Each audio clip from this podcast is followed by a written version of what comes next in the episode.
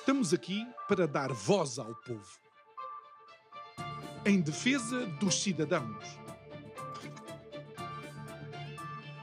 Pela dignidade humana. Todos temos deveres, mas também todos temos direitos. Será que existe justiça? Isto é o povo a falar.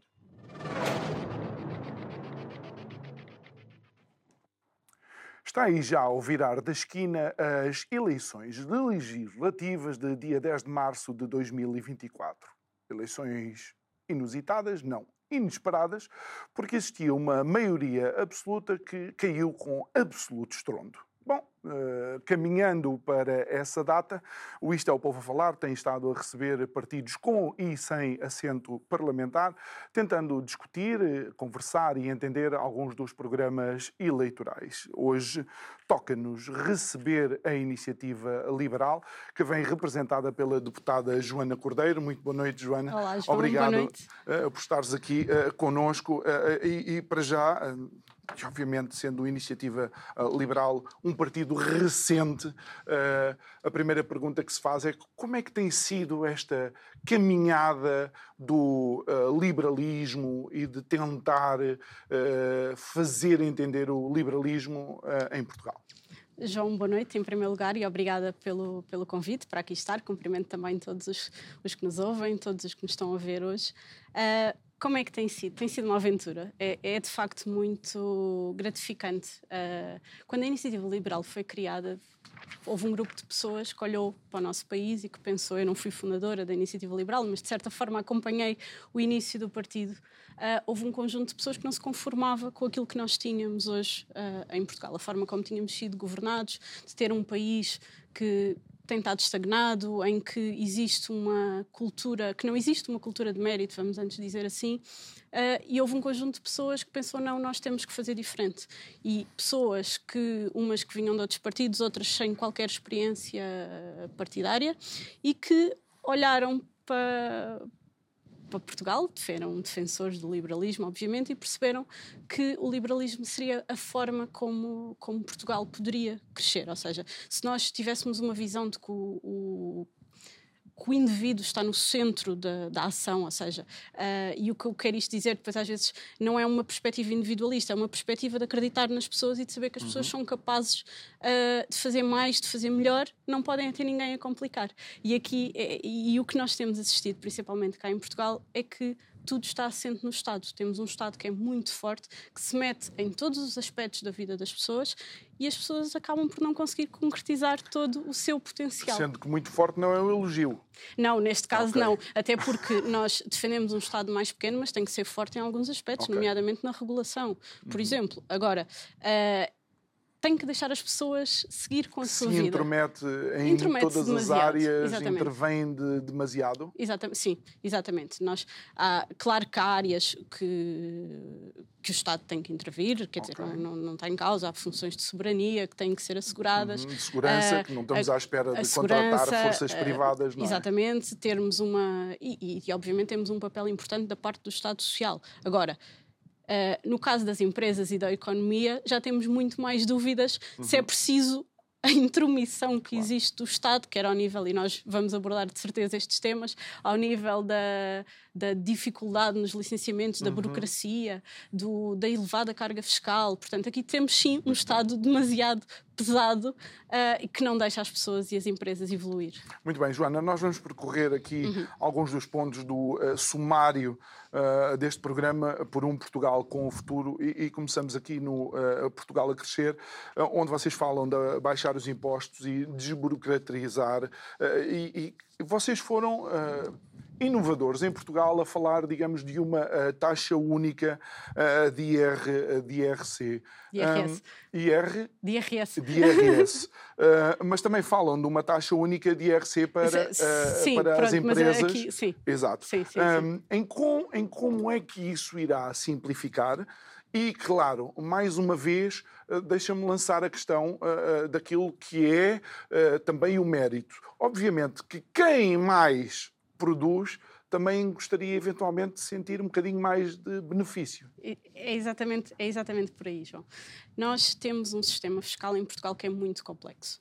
Uh, e a proposta da taxa única aparece também nesse contexto. Mas para enquadrar, nós defendemos que as pessoas devem subir na vida pelo seu trabalho. Portanto, a tributação sobre os rendimentos do trabalho será uma tributação que tem que ser, eh, eu diria, vamos pôr a coisa assim, que se calhar a mais justa de todas. Tem, tem que haver aqui uma justiça e um equilíbrio okay. grande, exatamente para as pessoas perceberem que quanto mais trabalharem, quanto mais ganharem, uh, não vão ser, esse dinheiro não vai todo para o bolso do Estado. E é isso que nós, que nós temos hoje nós eh, muitas vezes não nós já demos o já demos o exemplo de um, um isto não com as novas tabelas mas isso foi uhum. aplicado em 2023 alguém que ganhasse 800 euros brutos e que tivesse um aumento para 900 euros brutos a maior parte desse aumento ia para o Estado isto não pode continuar a acontecer uma pessoa que queira trabalhar mais às vezes ter um segundo emprego para uhum às tantas, isto não, não, não há aqui um incentivo para uhum. se fazer isso. Porque, e de facto, potencia a economia eh, paralela. Sim, mas já nem. Pronto. Hum. E sim, e é exatamente isso. Não há um incentivo às pessoas, muitas vezes, de trabalhar mais, de querer fazer mais. Uhum. Quantas histórias nós já ouvimos de, de, de pessoas que são, que são aumentadas uh, numa determinada altura, têm um aumento e por força das taxas de retenção, mesmo que isso seja compensado mais à frente, mas por força das taxas de retenção na fonte do IRS, ficam a receber menos. Qual é o incentivo claro. que uma pessoa tem para ter. Um, uhum um aumento, e, nós aqui, por exemplo, dentro daquilo que nós defendemos, há uma avaliação de desempenho. Uma pessoa tem um melhor desempenho no trabalho, tem direito a um, uma compensação, a um incentivo por esse melhor desempenho, e depois esse aumento vai todo para o Estado. Isto, nós não podemos continuar uh, uhum. com esta filosofia. E a taxa única aparece não só por isso, para, para, para haver, obviamente, uma redução forte de impostos, mas principalmente para simplificar, porque nós.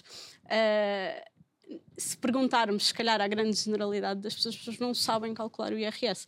E ainda bem que existe um simulador e que as contas são feitas, mas a verdade é que as pessoas não sabem calcular o IRS. Portanto, seria muito mais fácil que, que houvesse um valor, mesmo que tivesse deduções, benefícios fiscais e isso tudo, mas que depois era uma taxa. A nós... a literacia financeira exato, com, exato. com um grande travão por parte do PS e creio que o Bloco de Esquerda Pois, eu não, sei, eu não sei o que é que interessa manter as pessoas eh, menos informadas. Uhum. Portanto, devia, todas as pessoas claro. deviam. Uh, mas de qualquer das maneiras, com sistemas fiscais muito complicados, por muito informado que as pessoas estejam, se calhar nós os dois que somos pessoas informadas, quisermos explicar as contas todas uma olha, a uma, olha que provavelmente, nos impostos não exatamente, sei. provavelmente não vamos conseguir, porque uhum. de facto é tudo muito complicado.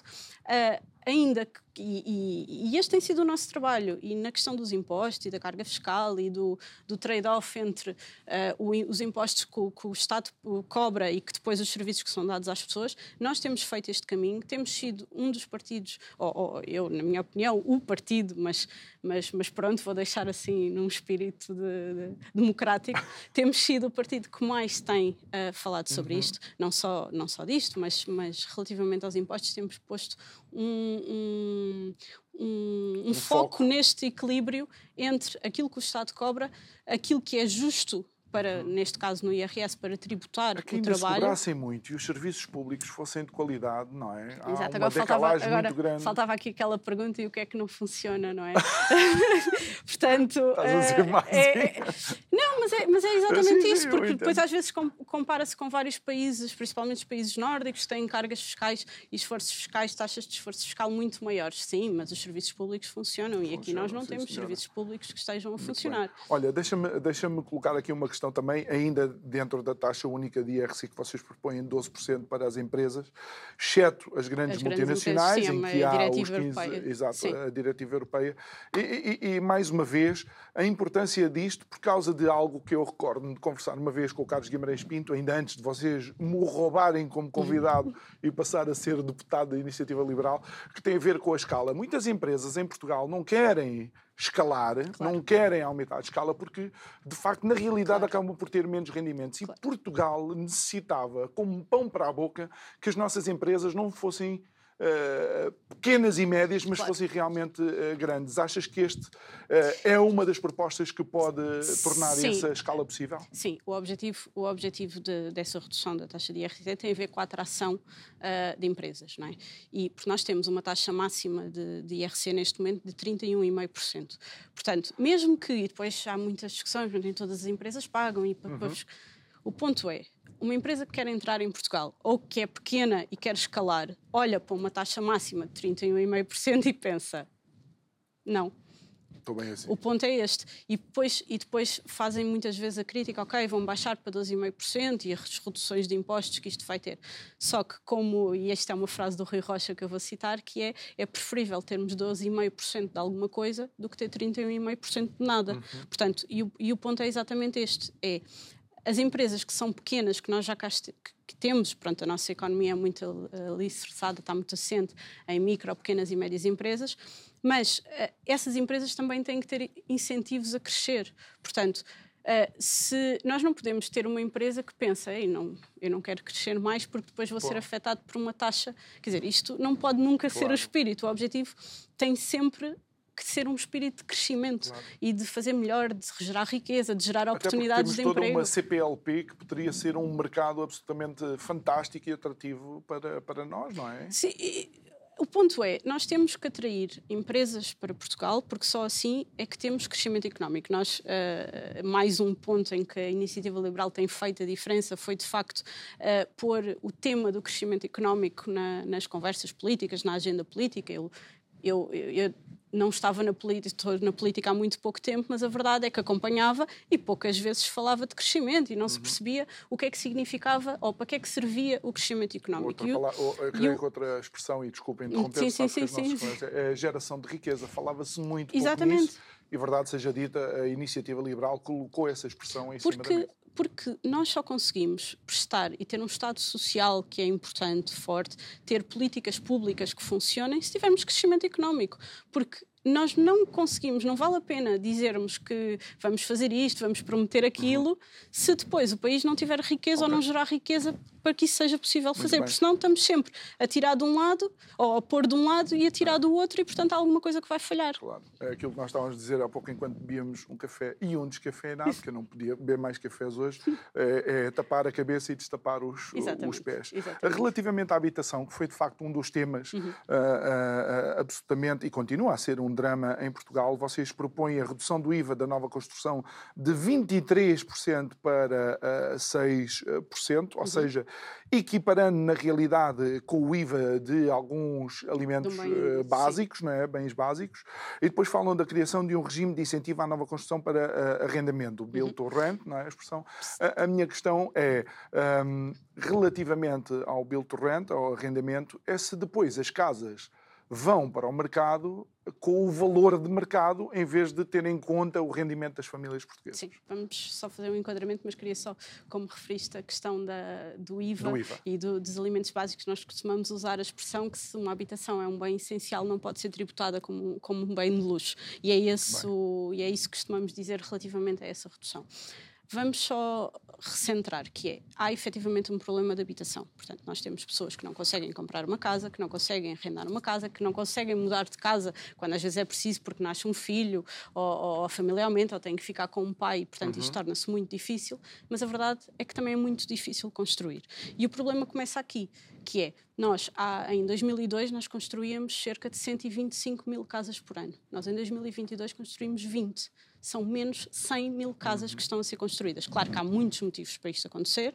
Uh, temos as crises de, de, que entretanto existiram fizeram desaparecer algumas empresas que construíam casas, temos os custos das matérias-primas a aumentar, temos isso tudo, mas a verdade é que também cá em Portugal há uma dificuldade muito grande em construir uma casa. O, o, tempo que vai entre alguém decidir investir na construção de uma casa até a casa ser vendida uh, passa muito tempo 3, 4, 5 anos. Portanto, este custo está onde? Claro que vai ser imputado ao, ao, ao, cliente final, não, não, não tínhamos dúvidas sobre isto. Portanto, há aqui vários pontos onde nós temos que atuar. Portanto, temos que construir mais, em primeiro lugar.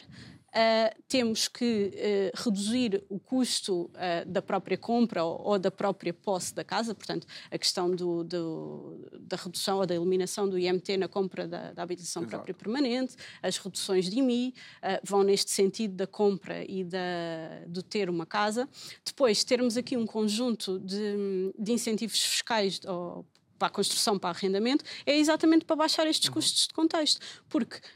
Um, e, e, e para, outra coisa, só para, para, para, acrescentar antes de dizer o que ia dizer. E depois temos aqui um problema também de confiança no mercado, que é nós as, as questões das leis relativas ao arrendamento, dos impostos, das cargas fiscais sobre isto estão sempre a mudar. Portanto, qualquer pessoa que tenha uma casa ou uma segunda casa e, e ela vai querer sempre pôr essa casa a render. Se não põe, é porque temos aqui um, qualquer coisa se passa. Uhum. E isto devia ser para aqui que nós olhamos. E o que é que se passa? Passa-se uma elevada carga fiscal e passa-se uma justiça que depois não resolve quando há algum problema e que não funciona da devida forma. Portanto, ninguém tem nenhum. Não há. Qualquer, eu acho que isto é. Eu às vezes até, quando, quando estas discussões chegam, ninguém tem uma segunda casa para estar fechada. Ninguém. Uhum. Senão as pessoas têm todos os incentivos em querer fazer eh, dinheiro, vamos pôr assim, uhum. com aquela casa. Se não as põem no mercado, não é obrigando as pessoas a pôr claro. as casas no mercado, é arranjar os incentivos certos para que essas casas vão para o mercado.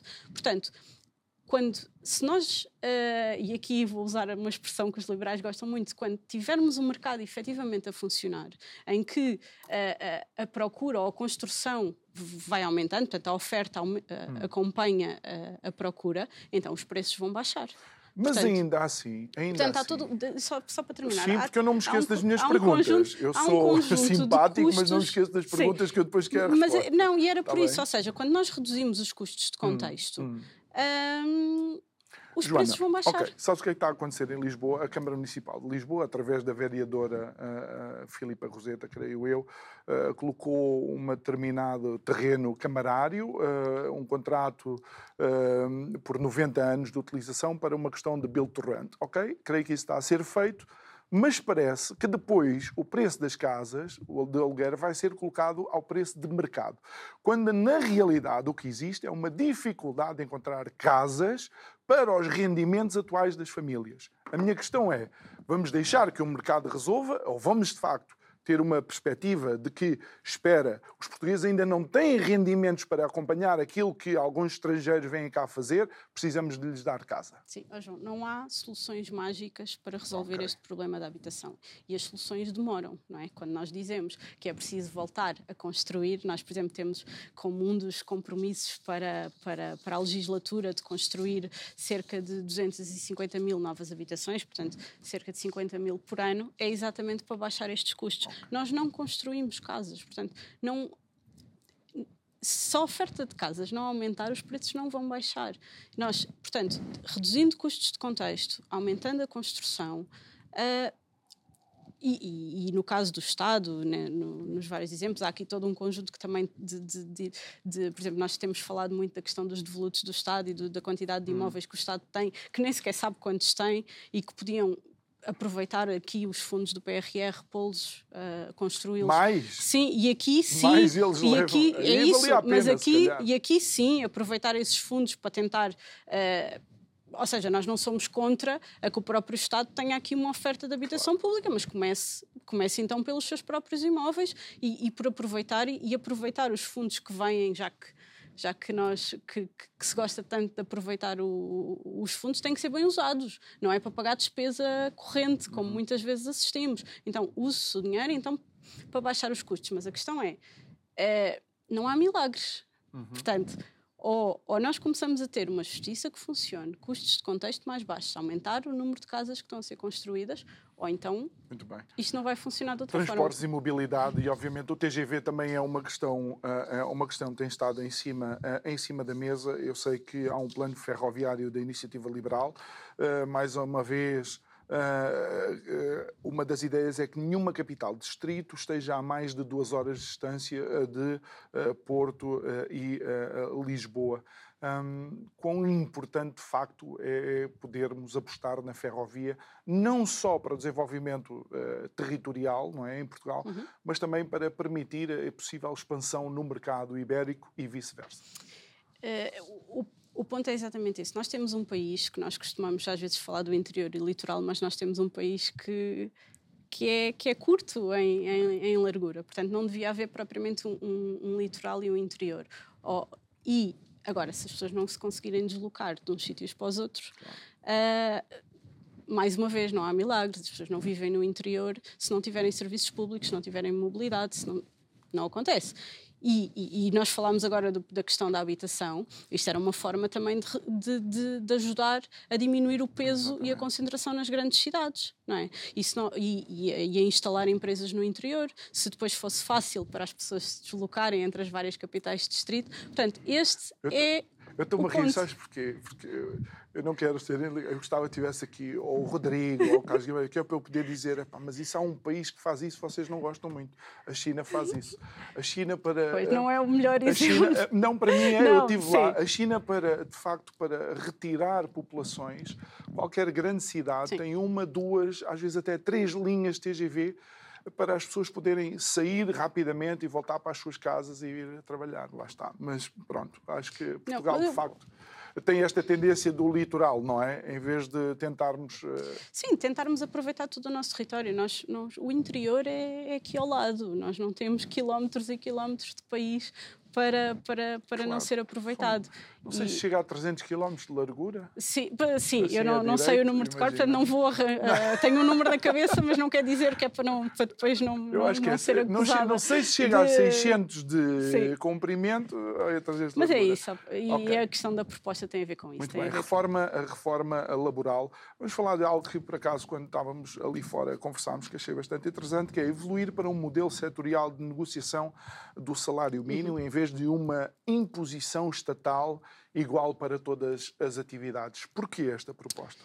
E, por, porque as atividades económicas são diferentes. Portanto, um salário mínimo de 800 euros ou de 820 euros pode ser muito pesado para determinadas indústrias que não têm tanto valor acrescentado. E, ao contrário, para outras empresas que têm um, que têm um valor acrescentado enorme, também não vão, de qualquer das formas, também não iriam conseguir contratar ninguém pelo valor do salário mínimo. Claro. Mas, de qualquer das formas, um, faz muito mais sentido que isto seja adaptado a cada setor de atividade, negociado com, com, com, com os vários setores, de uma forma mais lá está, que a gestão não seja, não seja o Estado define e, e, de repente é igual para todos, para todos os setores de atividade. Até porque nós, o que nós assistimos é que o, que o salário mínimo é usado para propaganda política, é hum. é para isto que serve, a dizer nós vamos agora, vamos aumentar é, o, o, salário é a mínimo. bandeira.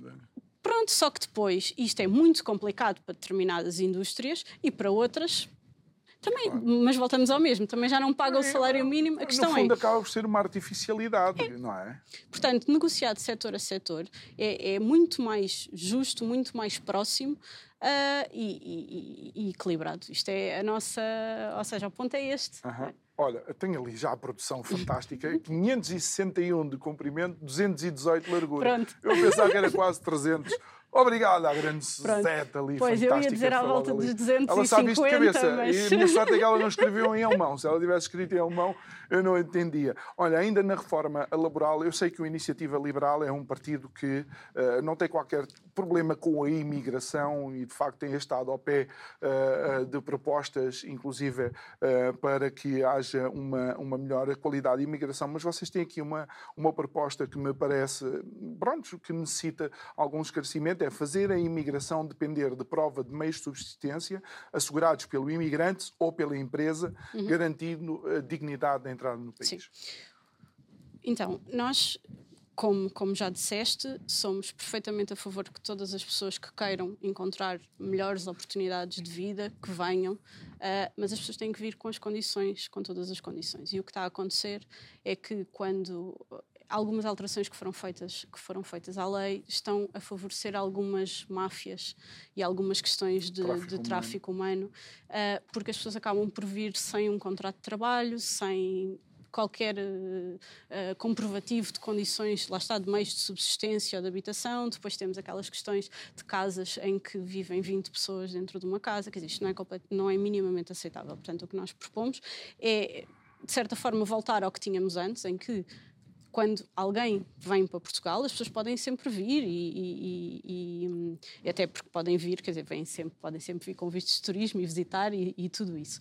Uh, quando vêm uh, para emigrar, que venham com um, lá está, com um comprovativo, ou que já têm um trabalho assegurado, portanto, esses meios são dados ou pela empresa ou pelo uhum. próprio, um, porque é mais seguro para todos, não é? é? é? para nós, eu acho que, enquanto país, nós temos que receber todas as pessoas que vêm, porque, porque é isto, às vezes, quando ouvimos alguns discursos, as pessoas quando imigram, quando deixam o seu país, e nós somos um país de imigrantes, sempre fomos um país de pessoas que saíram à procura de melhores oportunidades na vida, um, não é uma decisão fácil deixar o país, não é? E eu já nem estou a falar das pessoas que fogem dos países por causa de guerras Sim. e de, de outras coisas. Falar uma pessoa que toma uma decisão de eu vou à procura de uma vida melhor.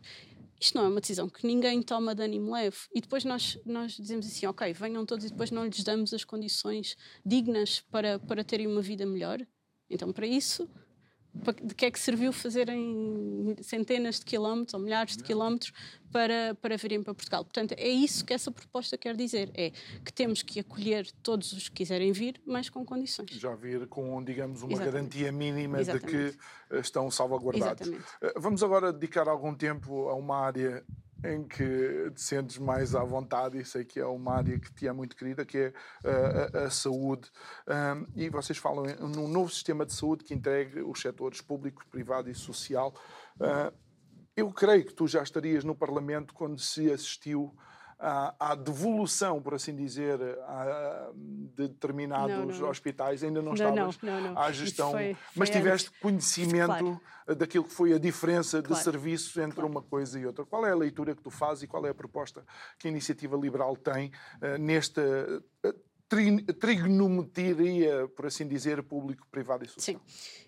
Dizer então, a Iniciativa Liberal tem uma visão para a saúde que de facto faz uma integração dos vários setores, ou seja, que, em que nós temos que garantir um verdadeiro acesso universal uh, a cuidados de saúde, de qualidade, atempados, para todas as pessoas, e, esses cuida e temos que tirar da discussão, na nossa opinião, obviamente, da iniciativa liberal, temos que tirar da discussão quem é que presta o serviço, porque para uma pessoa que precisa de uma consulta, é indiferente se vai ser indiferente no sentido de a pessoa quer ser tratada, portanto, vai se, se, o hospital é público, quem é o dono do hospital não interessa para o tratamento propriamente dito. Portanto, é esta a nossa visão, porque de facto aquilo que nós temos hoje, por muito que, que, que às vezes se queira esconder, é que quem tem uma alternativa e precisa de uma consulta de uma forma mais rápida, consegue marcar numa uhum. clínica, num hospital privado, o setor social. Quem não tem essa alternativa fica sujeito às várias listas de espera que nós temos hoje no Serviço Nacional de Saúde. Portanto, a nossa visão é de uma integração, portanto, em que todos os setores trabalhem de uma forma que, que, colaborem uns com os outros, ou seja, mas aqui, porque, porque, nós assistimos muito à discussão da complementaridade e que só se usa o setor privado quando o setor público já não responde. Esta não é a nossa visão. A nossa visão é que as pessoas devem ser livres de escolher hum. por quem querem ser tratados, de que forma querem ser tratados, onde é que querem ser tratados. Um, e é este o acesso que o Estado deve dar.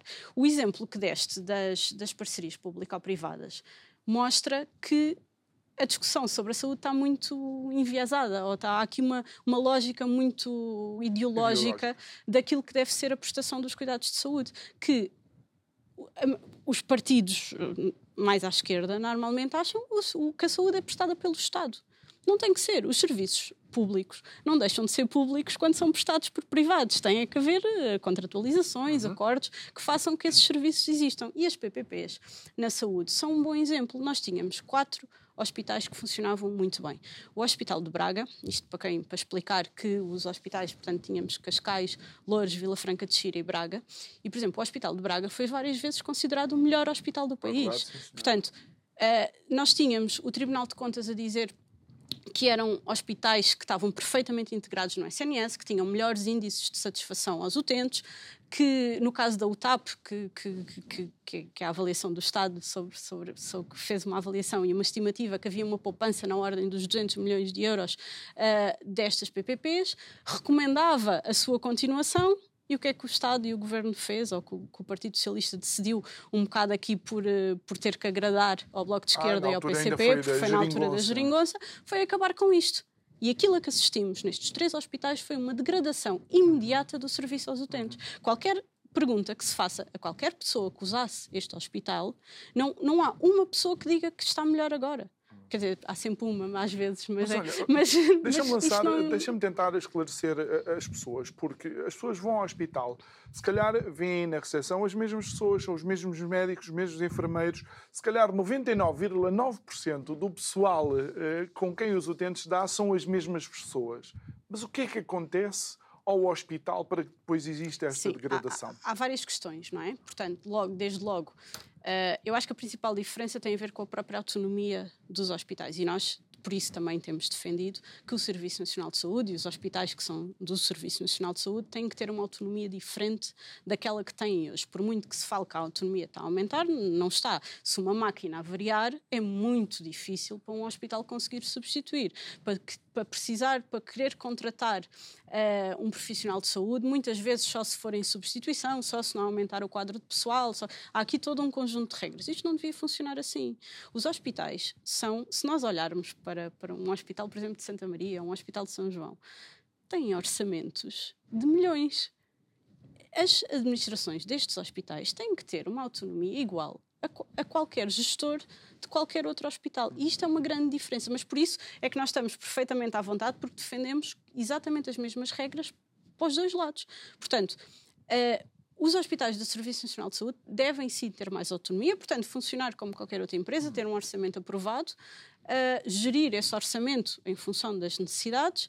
Uh, não podemos ter, por exemplo, o Ministério das Finanças, cada vez que é preciso uh, equilibrar as contas do, do, do, Orçamento de Estado, então lá vem uma cativação para a saúde, por muito que novamente que depois não, na saúde não existe, claro que existe, os uhum. orçamentos não são executados.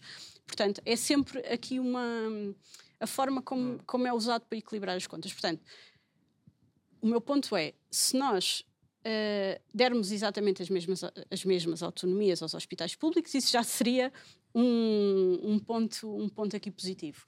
Uh, depois, isto tem a ver com os modelos de gestão, pura e simplesmente. Okay. Ter as melhores pessoas, porque, por exemplo, um hospital privado, eu diria que não vai nomear para nenhum conselho de administração alguém que não seja por mérito.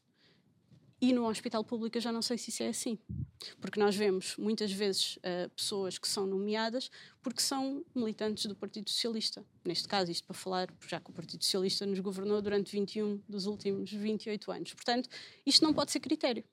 Nem para os hospitais, nem para qualquer outra função dentro do Estado, obviamente. Devem ser nomeadas as melhores pessoas. Portanto, podíamos discutir se todos tivessem as mesmas regras, as mesmas autonomias, então o que é que seria, o que é que seria preferível? Uh, mas, mas, mais uma vez, por isso é que nós estamos perfeitamente à vontade. Nós defendemos um modelo que defende todos os setores. Isto sim é defender o Serviço Nacional de Saúde, que é garantir que tem as mesmas ferramentas para competir com o setor privado, pronto, para comparar estes dois setores. Uh, isto sim é que é, é, que é defender Dar, o Serviço eh, Nacional de Saúde. Colocar a saúde à disposição e a proximidade de, de, claro. de quem necessita. Claro. Uh, falam aqui em remuneração variável consoante o desempenho, desempenho para todos os profissionais sim. de saúde. A imagem que me vem à cabeça é um médico sentado lá na, a dizer, passa a expressão, eh, toma aspirina, aspirina, não, não, aspirina, não. e é pá, 20 utentes atendidos. Nós, nós, até já temos esse exemplo, okay. ou seja, o, e aliás o próprio governo percebeu que remunerar o desempenho funcionava, tanto que por isso é que todas as unidades de saúde familiares foram eh, alteradas para modelo B, porque okay. funcionavam melhor. E funcionavam melhor porquê? Porque porque têm mais autonomia, voltamos uhum. à questão da autonomia, e porque têm incentivos associados ao desempenho. Podemos discutir se alguns, alguns, alguns desses indicadores que depois são avaliados são justos ou não, okay. mas o ponto é.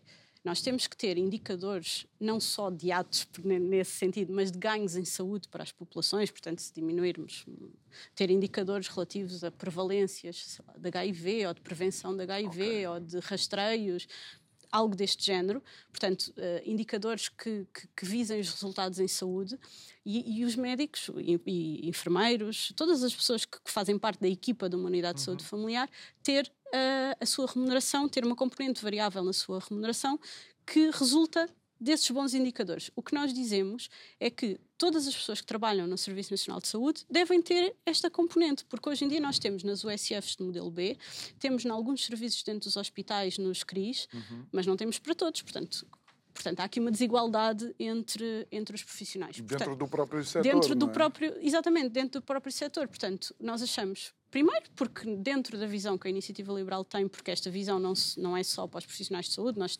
apesar, é, aqui está, está dentro da área uhum. da saúde, mas ela vai estar replicada em, em outras áreas do, do programa, que é uma visão dos trabalhadores do Estado terem avaliações de desempenho e serem Uh, premiados com base nos melhores okay. desempenhos. Portanto, a visão, a visão é essa. E no caso dos profissionais de saúde, Hoje em dia, os, os, os, profissionais de saúde que trabalham nas USFs modelo B já têm isso. Portanto, é, é generalizar para que também não exista este tipo de desigualdades dentro do próprio Joana, ainda antes de mudarmos de, de, tema dentro deste Por um Portugal com Futuro da Iniciativa Liberal, um, se há algo que a história uh, criou e tem sido sedimentado na relação uh, doente e uh, médico é a privacidade dos seus dados. No entanto, uhum. diz-me que eu não tenho que me preocupar com a com criação de um registro Sim. de saúde eletrónico não, universal. Nada, nada.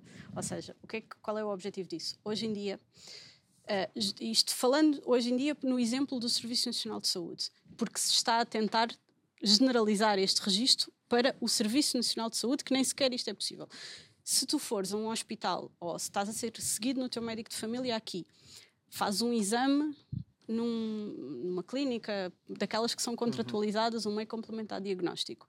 Uh, se precisares de ir a um hospital no Porto porque estás lá, ninguém vai conseguir aceder a esse teu exame. Okay. Portanto, o objetivo é só é, de uma forma simples, é este: é haver um registro que tem todas as interações uhum. uh, da pessoa com o sistema de saúde, até porque, Mas por exemplo. haver garantia de total até, privacidade. Deixa-me só, deixa só, ou seja, só também para explicar. Por exemplo, uma pessoa que depois vai a um hospital privado, o hospital privado não tem acesso Pronto. Uhum. Ou se for hoje a um hospital privado, o médico de família não vai conseguir aceder aos exames okay. que são feitos. E provavelmente o que é que vai acontecer? Vai pedir novos exames precisar de ver alguma coisa. Quer dizer, isto é, é um desperdício. É uma redundância. É, é uma redundância completamente uhum. desnecessária, atrasa muitas vezes uhum. uh, os diagnósticos e, e, e tem custos acrescidos.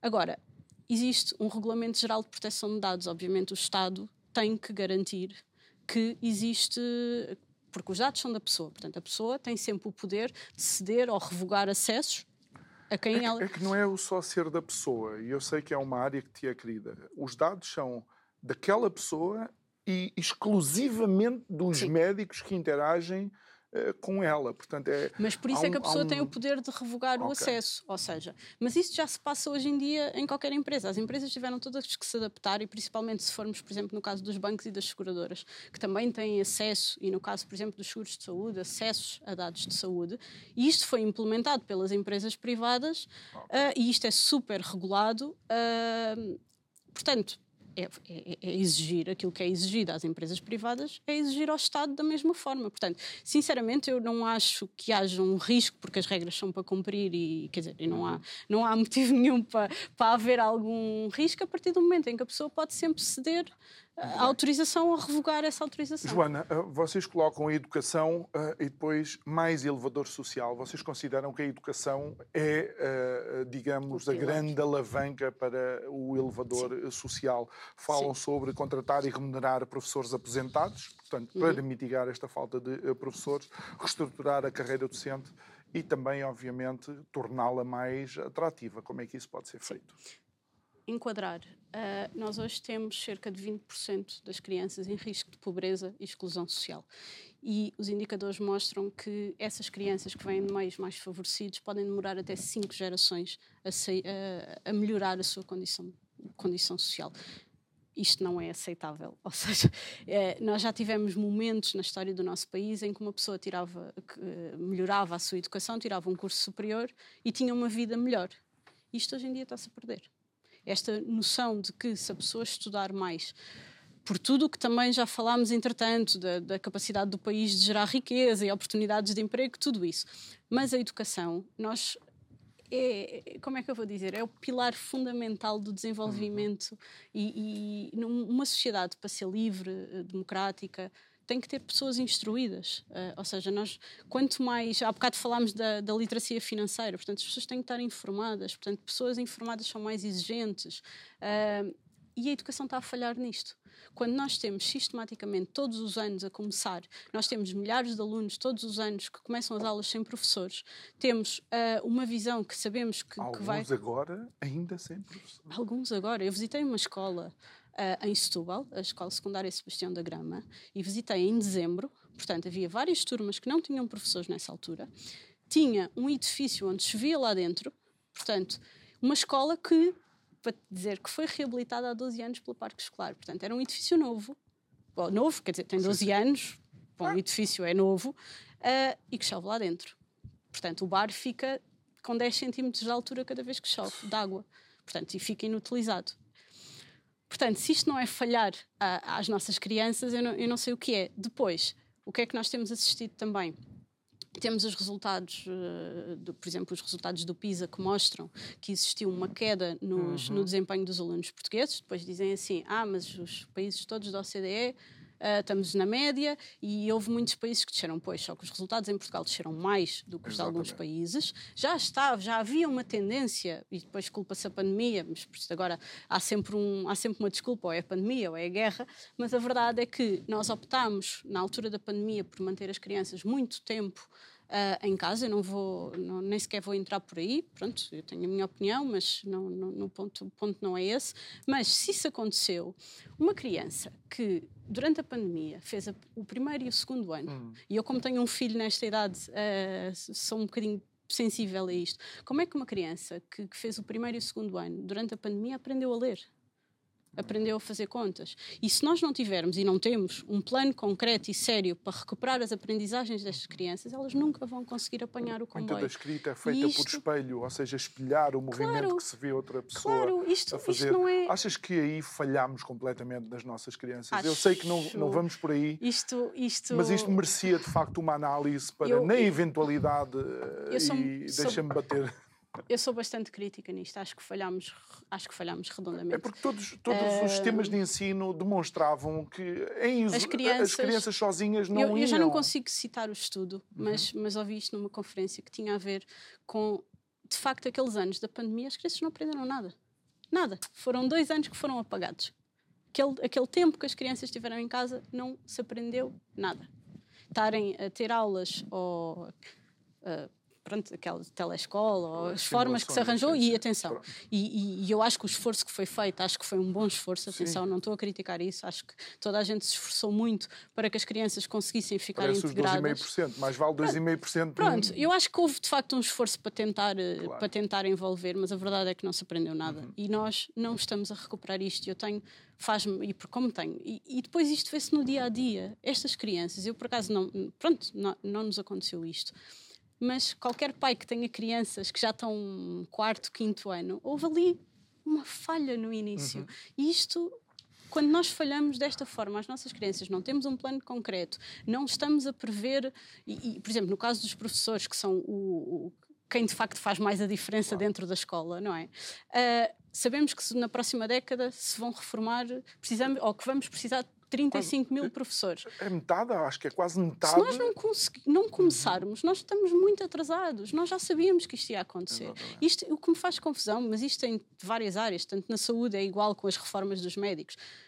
Isto é previsível, nós sabemos que as pessoas se reformam ali aos 67 anos, mesmo que não se reformem, algumas que se reformem antes, outras depois, mas quer dizer, há ali um horizonte temporal. Se nós não começarmos a planear, nós não planeamos, nós em Portugal nunca planeamos nada, portanto, depois levamos com a consequência. Joana, da, com isto já estamos situação. quase nos últimos 5 minutos, já viste 50 minutos okay. em conversa. Deixa-me ir aqui à Segurança Social e à reforma digna. Vocês falam sobre a implementação de contas poupança isentas de impostos. Portugal é, é, é, terrível, os portugueses são terríveis uh, nas poupanças. Isto era, era uma forma de os animar, de facto, Sim. a fazerem o seu pé de meia, desculpa a expressão. Sim, mas pronto, temos que resolver o problema inicial, não é? Que é sermos um país de salários baixos, claro. em que de facto todo o ordenado das pessoas vai para os custos do dia a dia e as pessoas de facto Uh, portanto, quanto mais incentivos à poupança nós, nós conseguirmos arranjar para incentivar e para estimular uh, essa poupança, melhor. Portanto, agora, uh, pessoalmente, temos que sempre voltar à conversa inicial, ter um país a crescer, as pessoas terem mais oportunidades de emprego, uhum. uh, melhores salários, gerar riqueza. Uh, e, e, depois disso, pronto, as pessoas conseguem ter, ter de facto uma, uma poupança que lhes permita, porque às vezes, uh, por exemplo, nós, esta questão do, mais uma vez não entrando, não querendo entrar nesta discussão, mas quando as pessoas, por exemplo, têm esta questão do aumento dos juros da habitação, as pessoas não tiverem uma poupança, muitas, e, e nós sabemos, há situações muito dramáticas Dramático. com isto. Portanto, sim, temos que incentivar a poupança para quando há um imprevisto, lá está, quando temos uma guerra que de repente aumenta os custos de tudo e mais alguma coisa, uhum. as pessoas têm que ter aqui uma, uma almofada okay. que permita Vamos acomodar. começar a encerrar a nossa conversa, indo aqui para o ponto número 10, é a reforma do Estado e das instituições. Falam sobre reforçar a Comissão de Recrutamento e Seleção para a Administração Pública, a CRESAP. Eu tenho tido aqui muitos convidados a dizer, e peço desculpa, a expressão é deles, CRESAP não tem servido para nada, em vez de agilizar, antes pelo contrário, é quase uma força de bloqueio uh, relativamente às, uh, às eh, contratações que precisam de ser feitas. Sim, eu acho que, que a questão é, nós temos que contratar as melhores pessoas para a administração uhum. pública e o papel da CRESAP é esse mesmo, mas tem que ter meios para funcionar. Portanto, eh, o ponto é só este, ou seja, reforçar os poderes e as competências da CRESAP. Quando nós nomeamos alguém para um alto cargo da, da administração pública, essa pessoa tem que ser nomeada por mérito. Já aqui falámos, já, já okay. aqui disse há bocado. Portanto, sim, alguém, e aqui a CRESAP, tem que olhar para o currículo dessa pessoa, falar com essa pessoa, perceber qual é a visão dessa pessoa para o órgão que vai, que vai tutelar, ter pessoas suficientes para o fazer, por isso é que depois também demora, porque se não tiver as pessoas suficientes, isto vai, vai, vai atrasar tudo. Uhum. Um, e é nesse sentido que okay. essa proposta vem, depois, é termos as melhores pessoas. A privatização TAP, e depois vocês fazem questão de colocar aqui que não deve receber nem mais um cêntimo, ah, um euro, podiam ter posto cêntimo. Caixa Geral de Depósitos e RTP, entre outras empresas Sim. públicas a analisar. Sim, isso tem sido uma bandeira da iniciativa liberal. Nós o, temos a visão o Estado deve, não deve ter empresas, o Estado não tem que gerir empresas, o Estado não tem que ter um banco, o Estado não tem que ter uma companhia aérea, o Estado não tem que ter um órgão de comunicação social e nós somos particularmente sensíveis à questão do, do uhum. da comunicação social estar fora do Estado. Portanto, e, e aí a questão da TAP, nós temos de facto sido um partido muito. foram injetados, foram. Uh, eu, eu, eu, queria usar uma expressão que é assim um bocadinho bruta, mas. Uh, ou seja, nós de facto foram gastos 3.200 milhões de euros das pessoas, as pessoas não vão ver nenhum cêntimo de volta. Mas Pedro Nuno Santos dizia que primeiro iam ver, mas depois é que não, mas depois não. Primeiro sim, vão, mas depois não. Pois, mas pronto, já muitas coisas o Pedro Nuno Santos disse que de facto não. E, pronto, eu recordo-me podemos... estar aqui com o Carlos Guimarães Pinto e com o André Pinto São Lucas por causa de um livro, é o Milhões a Voar, sim. e eles mostrarem casos onde as companhias aéreas, nomeadamente claro. Lufthansa e Air France, claro. devolveram de facto claro. o dinheiro, porque sabem que aquele dinheiro não é delas. Claro, o problema é que aqui. Uh foi todo um conjunto de atrapalhadas que foram feitas uhum. na, na TAP. Nós temos sido muito focais por isso. Que, portanto, o que nós defendemos neste momento é que se venda a TAP com o maior lucro possível e que esse dinheiro que quando ninguém perguntou aos portugueses se queriam investir, uhum. investir, vou pôr assim, Sim. dinheiro na TAP. E agora, uh, deviam, já que o dinheiro foi investido, então é. que recebam o dinheiro de volta. E, e, e, e, a redução do número de ministérios não tem receio que depois o Estado fique sobrecarregado? Não, ou seja, um, nós, por exemplo, nós assistimos à divisão, por exemplo, do, vou dar este exemplo porque é fácil de todos perceberem. Houve uma divisão do Ministério das Infraestruturas e da Habitação. Uh, com que objetivo? Yeah. Ou seja, é, o ponto é este. Uh, ou quando temos, por exemplo, nós já temos falado, e o, o Rui Rocha já falou nisso, por exemplo, na questão da agricultura, que, que, acabou por ser criado um Ministério à parte, mas que depois está a ser completamente esvaziado de todos os poderes. A, a agricultura não pode ser pensada como uma lógica da economia ou, ou associada ao ambiente. Uhum. Portanto, a redução do número de ministérios tem a ver com isto. Uh, ou seja, isto é algo que tem que ser pensado claro. depois com a visão que se, tem, que se quer para o país, mas, mas o objetivo é, é tentar reduzir o Estado. Muito é? bem. Uh, uh, Joana, em 30 segundos e para esta Câmara, uh, que decisão é que as pessoas devem tomar no dia 10 de março?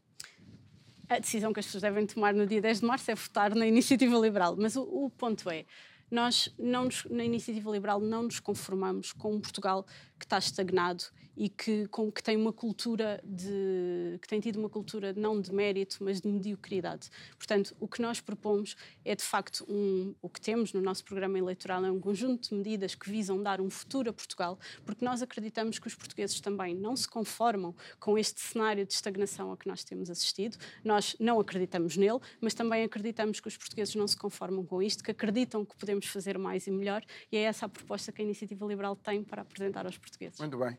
Joana Cordeiro, da Iniciativa Liberal. Muito obrigado. Obrigada. Espero que tenhas sentido Obrigada. bem recebida claro que sim. e em total liberdade para conversar claro aqui que connosco. Sim. Muito obrigada. Obrigado a si que nos acompanhou em mais um Isto é o Povo a Falar. Já sabe, está a ser chamado para no dia 10 de março tomar uma decisão. Resta-me agradecer, dizer-lhe que amanhã estamos de volta à mesma hora com mais um programa. Boa noite. Obrigado.